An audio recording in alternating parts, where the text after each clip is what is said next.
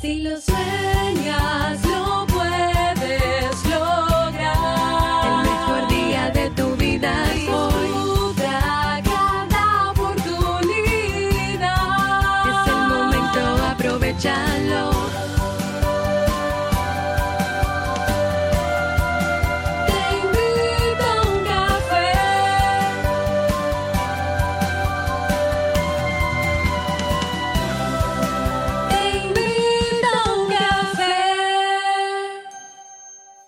Y ahora contigo, Robert Sasuki, consultor en desarrollo humano y emprendimiento. Hola, ¿qué tal estás? Bienvenido, bienvenida a este nuevo episodio, episodio 1432 de, eh, de- ya iba a decir de esto es podcast. No, no, de Te invito un café. Vamos a entrar en materia con el tema de hoy que lo he titulado Todo el mundo, todos están en redes sociales, menos sus creadores y los hijos de los creadores. Qué curioso. Qué curioso. La motivación para preparar este tema me surge porque me encontré con unos artículos que había leído hace unos años, son artículos del 2018 incluso, que, que dicen eso mismo, ¿no? En esencia, o sea, que ni Steve Jobs en su tiempo, ni Bill Gates, ni Mark Zuckerberg prohíben, eh, o permiten, mejor dicho, eh, el uso de la tecnología a sus hijos o el uso de redes sociales a sus hijos y otro más de Tim Cook, que es el CEO, el director actual de, de Apple, que no tiene hijos, que dice que él no dejaría que un niño utilice las redes sociales. Y me llamó bastante la atención porque hoy más que nunca todos están en, en redes sociales y todos promueven que tú tienes que estar en redes sociales porque el mundo está en redes sociales. Y yo digo, ¿y por qué no están los dueños? ¿Y por qué no están los hijos de los dueños ahí? ¿Mm? En el mundo del narcotráfico, y eso es real, ¿no? Porque yo lo he, lo he escuchado, no porque tenga experiencia, evidentemente. En el mundo del narcotráfico, los traficantes de droga dicen, nunca te drogues con lo que tú vendes. O sea, nunca. Es un adagio entre ellos. O sea, una cosa es eh, ser eh, vende- distribuidor, vendedor de sustancias, y otra cosa es ser consumidor. Generalmente el que produce bueno, el que produce no. Sí, tanto el que produce como el que vende generalmente no consume. ¿Por qué será? Ah, tú has visto cómo hacen la cocaína. Búscate en YouTube cómo se hace la cocaína para que, para que tú veas toda, todas las mierdas que le echan, incluyendo gasolina, ¿no? Pero bueno, e- es lógico que no quieran luego consumirla porque saben la mierda que han creado. Pues mira, en Silicon Valley pasa exactamente lo mismo.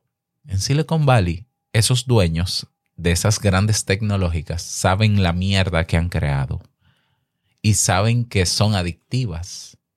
Y eh, por eso ellos no permiten que sus hijos la consuman. Y ellos mismos, aunque parecería que están porque tienen un perfil en esa red social, yo dudo mucho que sean ellos que las controlen al 100%. Lo dudo bastante. Porque yo no me imaginaría a un Mark Zuckerberg pegado de un celular cuatro horas viendo videos en Instagram, viendo videos basura en Facebook. Yo no me lo imagino. O chateando de que por WhatsApp. De verdad que yo no me lo imagino. Porque entonces, ¿dónde, dó- dónde estaría el nivel de efectividad y de productividad de Mark Zuckerberg? Entonces, eh, esto es muy curioso porque la gente está eh, eh, obnubilada, quizás. La gente se ha creído la idea de que las redes sociales son la mejor alterna el mejor medio para conectar el mundo. Puede ser, puede ser en ese sentido, pero puede ser que no. Lo que sí es cierto es que las redes sociales tienen elementos adictivos que enganchan a la gente para que pierda ahí su tiempo y su vida. Esa sí es verdad porque eso se ha comprobado. Y no solamente lo han comprobado investigadores fuera de esas plataformas, lo ha comprobado, lo, lo, lo han comprobado las diferentes plataformas. Porque Facebook tiene sus investigaciones y Twitter tiene sus investigaciones y el otro, ¿cómo es que se llama? Bueno, todos hacen sus investigaciones y saben para qué sirve su, aplicación. ¿Mm? Hay una maestra en Nueva Zelanda, este es uno de los artículos que encontré, del año 2018. Te lo voy a dejar las dos en, en la descripción. Se llama Catherine Birbalsingh, una maestra de Nueva Zelanda, radicada en Reino Unido, que fundó una escuela que se llama Micaela Community School of London.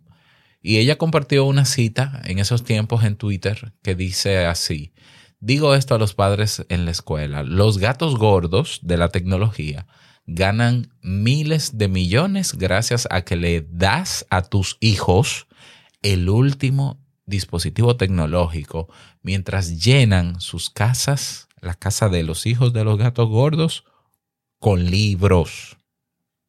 ¿Escuchaste esto? O sea, mientras a ti te venden la idea de que para que tu hijo viva de manera contemporánea tienes que comprarle una tableta, tienes que comprarle un móvil, ellos le compran a sus hijos libros. ¿Cuál tú crees que, que sea el legado que ellos quieren dejarle a sus hijos? ¿Con libros? Vamos a ver, piensa. Ahora, ¿cuál tú crees que es el legado que ellos entienden que le dejarás tú a tus hijos comprándole tabletas o libros? Cada vez es más común encontrarse con padres que le compran una tableta a sus hijos para entretenerlo ahí mientras ellos hacen otra cosa, ¿no? Como un aliciente. para mí es penoso porque yo que sé el daño que provocan esas pantallas en niños, pues lamentablemente estamos condenando a ese niño a ser un adicto a la pantalla eh, cuando sea más adulto. Porque ya los adultos son adictos.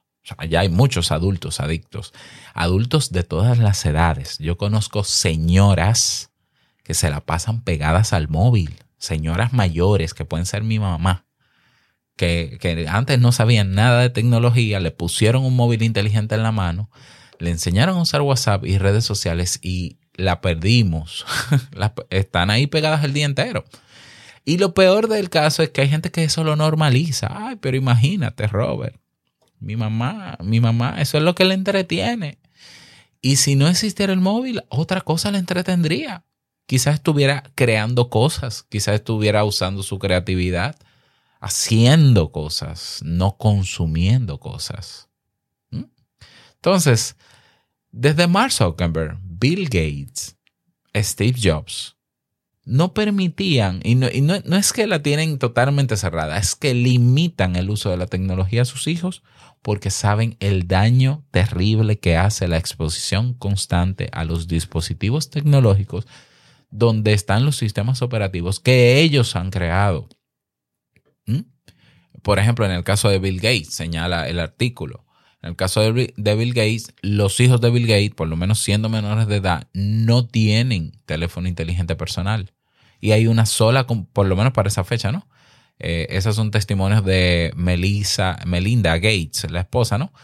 Tienen una computadora en la cocina, visible para todos, para poder regular el uso que hacen de esa tecnología. Mm, yo me acuerdo que en mi casa, que no existían todavía los smartphones cuando yo era pequeño, se, eh, se introdujo un computador personal y estaba en la sala. Y era uno para la casa completa. Que, se, que es verdad que era un problema, ¿no? Por, había que ponerse de acuerdo, pero había que ponerse de acuerdo. Solamente había una computadora. Eh, incluso Bill Gates, se dice aquí en el artículo que en 2007 aparentemente implementó un límite en el tiempo de uso de la pantalla cuando su hija comenzó a mostrar signos de adicción a los videojuegos. Si te interesa o les interesa que hable de adicción a los videojuegos con los criterios clínicos para detectarlo, escríbame en Telegram y con gusto lo preparo. Si no veo a nadie que ha opinado sobre eso, pues simplemente no lo preparo, evidentemente. Un informe dice aquí de Business Insider, dice que Bill Gates a sus hijos tampoco se les permite, se les permitió usar teléfonos hasta los 14 años. Hasta los 14 años, cuando hoy el promedio de un niño que obtiene su primer teléfono es de los 9 años. Qué pena. No hace nada un niño de 9 años con un teléfono inteligente. No debería estar haciendo nada con un teléfono inteligente. tampoco con una tableta. Ah, Robert, pero ¿y qué tú quieres? ¿Que, que se conviertan en arcaicos tecnológicos. Vamos a ver, la tecnología cada vez es más sencilla. Un niño se adapta a cualquier medio tecnológico en horas. En horas.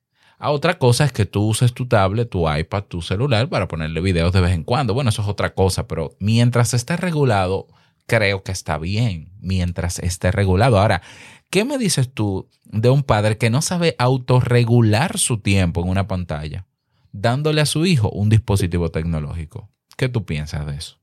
¿Crees tú que ese padre o madre va a regular el uso de, de pantalla, de exposición a los contenidos que hay en Internet? de su hijo o de su hija. Yo lo dudo, porque si no puede regular el suyo, imagínate. Entonces vamos con Mark Zuckerberg, dice el artículo. Él dijo, una vez dijo, que la solución al sistema escolar roto, o sea, al problema de la educación, del sistema escolar, perdón, es introducir más tecnología. Eh, eso es hacia afuera. Eh, Mark Zuckerberg también cree que Facebook une a las personas y quiere que todo el mundo use servicios como Facebook, Instagram y WhatsApp. Pero en su casa la tecnología aparentemente pasa a un segundo plano para sus hijas. Antes de conectarse a un dispositivo con pantalla, Zuckerberg quiere que sus hijas, Máxima y August, parece que son los nombres de sus hijas, lean, lean y jueguen fuera, afuera de su casa en vez de usar Messenger Kids. Uy, qué curioso. ¿Por qué será? ¿Por qué será? Yo sé que estoy siendo sarcástico, pero, pero es que, es que tenemos que chocar con la realidad para darnos cuenta de las cosas. Que lo popular no necesariamente es lo correcto. Lo popular no es necesariamente lo adecuado. No, porque yo lo uso porque todo el mundo lo usa. Ese es el error. Ese es el error. Se puede vivir sin eso, aunque todo el mundo lo use, y estás en tu libertad y derecho. Steve Jobs, el hombre detrás del iPhone y el iPad, tenía una versión similar a la tecnología, aversión. Él dice aquí, limitó estrictamente el uso de la tecnología por parte de sus hijos en el hogar. Y es sorprendente cuando lo piensas. Cuanto más dinero, más dinero ganas con la industria de la tecnología, y más desarrollos tecnológicos tienes, más pareces proteger a tu familia de sus efectos. Efectos dañinos comprobados. ¿Mm? O sea, el mismo Jobs dijo que él limitó eh, el uso del iPad a sus hijos una vez lanzado. O sea, inmediatamente lanzó el iPad, les restringió el uso a sus hijos de ese aparato. ¿Mm? Entonces, ¿por qué es así? ¿Por qué algo que Zuckerberg quiere transmitir al resto del mundo, a los niños del resto del mundo? ¿Por qué no es adecuado para su propia casa? ¿No será que ellos saben lo que están ofreciéndole al mundo? ¿No será que ellos están conscientes del daño que provocan? Lo que pasa es que les, les llena los bolsillos. ¿Mm? Entonces, hay investigaciones que confirman cómo afecta el uso de teléfonos inteligentes y tabletas en el uso temprano en los niños. Te cuento, Marian Wolf, investigadora en ciencias del comportamiento en la Universidad de Stanford, y alguien que está estudiando el impacto de las pantallas de teléfonos inteligentes y tabletas en el cerebro, destacó que la lectura de pantalla cambia el cerebro de los niños de manera significativa. dicho por ella, hay investigaciones emergentes en Europa, Israel y los Estados Unidos que demuestran, no que parecerían demostrar, no, que demuestran diferencias preocupantes en niños y adultos jóvenes cuando leen en medios impresos versus em, impresos impresos versus digitales. Estudios sobre edades desde estudiantes de escuela primaria hasta adultos jóvenes indican que los procesos más lentos y que demandan más tiempo involucrados en la comprensión y la atención a los detalles se ven afectados negativamente cuando se lee el mismo contenido en medios digitales. ¿Mm? ¿Quiere decir entonces que no deberíamos dejar a nuestros niños usar estos aparatos? Yo diría que usen tus aparatos y que sea regulado y controlado por ti y supervisa qué van a hacer los niños en el aparato. Que si lo que tú quieres es entretener a tu hijo, mi recomendación, y es lo que yo hago, dale un pedazo de cartón y créeme que se va a entretener con eso. Claro, depende de la edad, evidentemente. Ponlo a jugar algún deporte, cómprale una pelota, una raqueta, cómprale cosas que pueda armar y desarmar, cómprale juegos de mesa. Eso potencia más su desarrollo mental que una tableta, que un celular. Si tú dices, bueno, pero es que mi hijo está en el colegio y yo quiero estar en contacto con él, pues cómprale un móvil que no sea smartphone, de estos que solamente cogen llamada y que cualquier cosa te llame y que cualquier cosa tú lo llamas. Y listo. Ah, pero que mis hijos se van a tener que enfrentar al bullying en el colegio de no usar eso. Prefiere que enseña tú a tu hijo a lidiar con ese bullying, si es que pasa, y prefiere eso, que tu hijo se haga resiliente al bullying, a que tenga, por estar a la moda, porque todo el mundo lo usa, tenga redes sociales y tenga exposición a esos aparatos, por lo menos hasta 14, 15 años, que pueda, yo, yo, los míos hasta los 16 o 18, hasta que yo eh, pueda evaluar que tiene control emocional, que pueda autorregular su comportamiento, porque es, para ellos es difícil regular su comportamiento. Por eso es que lamentablemente los padres estamos constantemente encima de los hijos, diciéndoles, ten cuidado con esto, espera esto. ¿Qué hago yo? Claro, esta es mi recomendación, no, me tienes que hacer caso, simplemente es lo que yo sugiero. ¿Qué hago yo con mis dos hijos, Nicolás de 10 y Steve, de 6? Fíjate que a Nicolás le regalaron hace unos 5 años, creo, una tableta, anda por ahí guardada. Ya, porque que la gente va a querer meterlo, ¿no? Si no lo mete el papá, ah, lo meto yo, el tío. No, no, no. Ahí está tirada. Mis hijos no tienen celulares, mis hijos no tienen tableta. Así de sencillo. ¿Videojuegos? ¿Han conocido videojuegos? Claro que sí. Yo he instalado uno que otro videojuego. Y con tiempos cortos, algunas partidas. Y dependiendo del juego, que si son de carreras y cosas así, pop, lo ven, lo usan un poquito y listo. Listo. Ven televisión con tiempo regulado también. No ven televisión todos los días no saben usar una computadora todavía, aunque ya estoy más o menos a punto, porque sí, a mí me interesa eh, luego, por lo menos ahora con Nicolás que tiene 10, enseñarle programación para niños o un poco de pensamiento lógico, que yo sé que eso, le va a ayudar en el futuro a aprender a resolver problemas. Eh, con Steve más adelante también, incluso con el, el aprendizaje de programación, ellos yo los sitúo a ellos no como consumidores, sino como creadores para que aprendan a hacer cosas y no a consumir las basuras y las mierdas que hacen algunos, como estos grandes tecnológicos. ¿Mm?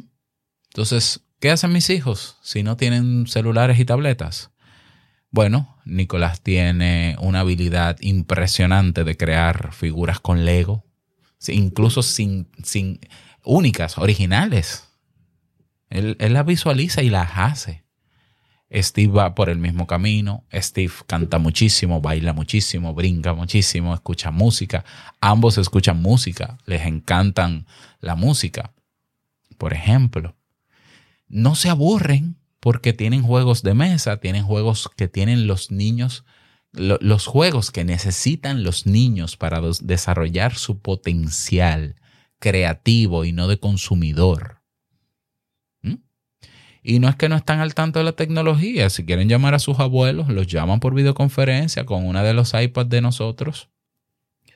Eh, saben usar un iPad sin ningún problema. Incluso Nicolás tiene una aplicación de Lego en mi iPad que él usa de vez en cuando para, eh, para inspirarse a, a desarrollar, a armar alguna figura. Es decir, ¿Tienen acceso a la tecnología? Absolutamente, claro que sí, a la última tecnología, pero no son consumidores activos de la tecnología. Y son niños que yo creo que están muy bien. Yo creo que están normales. Creo yo, ¿verdad? O sea, saben socializar. Mis hijos saben socializar hasta con adultos. Se pueden sentar con un adulto a conversar. Eso quiere decir que los hijos de, que los niños que están expuestos a pantallas tienen más problemas en, probablemente sí. Yo, por ejemplo, tengo estudiantes de la universidad que ya son adultos, adultos jóvenes, que tienen problemas de socialización que tienen problemas de procrastinación severa, que eh, lo único que hacen es jugar videojuegos y su rendimiento en la universidad es pésimo, que tienen pocos amigos. Pero todo eso hay que cultivarlo en algún momento, cuando son niños o cuando son adolescentes, porque la etapa eh, lo amerita. Si tú investigas en psicología del desarrollo qué debe hacer un niño, qué debe hacer un adolescente, es lo que está investigado ahí. Lo que le toca a un niño es desarrollar el habla, desarrollar la capacidad de lectoescritura, desarrollar la motricidad fina, desarrollar el cuerpo, autorregularse. ¿Qué debe hacer un adolescente? Identificarse con un grupo, fijar sus su rasgos de personalidad. Y en todo eso tenemos responsabilidad nosotros los padres. Lo que no entra en la ecuación es, ¿qué debe hacer un, un adolescente? Crearse una cuenta de TikTok. Eso no está en la psicología del desarrollo, por más actualizada que esté, no está. No, que, vamos a crearle un perfil de Instagram. ¿Para qué? Uno de TikTok. ¿Para qué? Uno de Facebook. ¿Para qué? No, no, no lo necesitan. No lo necesitan. Entonces, un niño tiene que hacer lo que tiene que hacer un niño y un adolescente lo que le toca. Y, un, incluso un adulto debería estar haciendo otras cosas que pegado a una pantalla. ¿eh? Esa es la verdad. Hoy cada vez la gente está tan zombie que por eso no logra lo que quiere. Y sin embargo, los pocos que están despiertos y que saben autorregularse o que no están expuestos a esa basura, están enfocados en hacer cosas y en lograr cosas. Y es más probable que lo logren. ¿Qué piensas tú sobre esto? Abro debate. Evidentemente yo respeto, respeto toda la decisión de quien me está escuchando, de si ponerle o no ponerle. Yo tengo mi opinión personal y es una opinión que carga una experiencia porque yo estuve en todas esas redes sociales, yo experimenté ansiedad, yo experimenté como adulto muchas cosas, lo detecté y puse fin a eso, porque se puede, pero también me, me de alguna manera me he documentado bastante para no eh, prejuiciar lo que iba a decir, ¿no? Para, para que no se condicione, eh, porque, no, para que, para que no se entienda que es que yo tengo algo en contra porque sí, no, no, yo tengo algo en contra real por el daño real que se ha demostrado real. Pero evidentemente respeto la decisión de cada quien. ¿Qué te parece esta reflexión?